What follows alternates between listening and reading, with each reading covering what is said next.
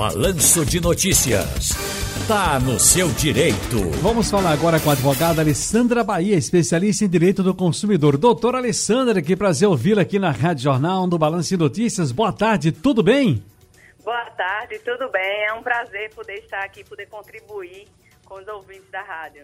Doutora Alessandra Bahia, que orientação a senhora pode nos dar e repassar aqui para uma pessoa que perdeu o emprego, ficou inadimplente, não está podendo pagar as contas, ou, uh, assim, pagamento, uma compra, o aluguel da casa, enfim, está com a inadimplência?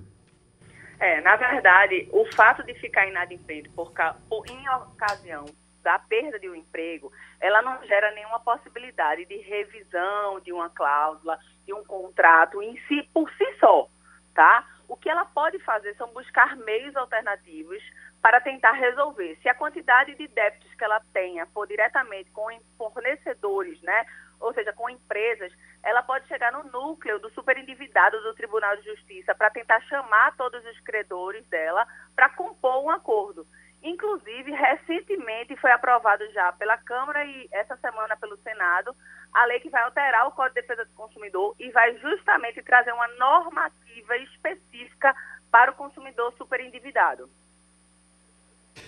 Muito bem. Agora, doutora Alessandra, tem outra pergunta aqui. O que fazer, né? O que fazer quando a compra foi feita e o produto não chegou. As, as regras mudam se a aquisição foi feita na loja física ou agora está tudo em moda agora a internet? É.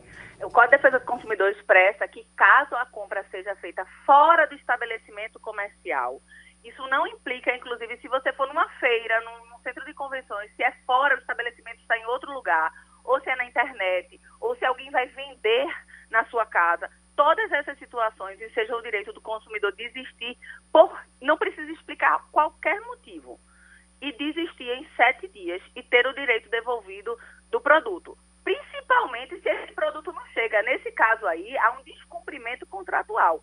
Cabe ao consumidor entrar em contato com a empresa, informar que não tem mais interesse e se eventualmente há um problema por causa desse atraso, até viabilizar o judiciário se for o caso para algum.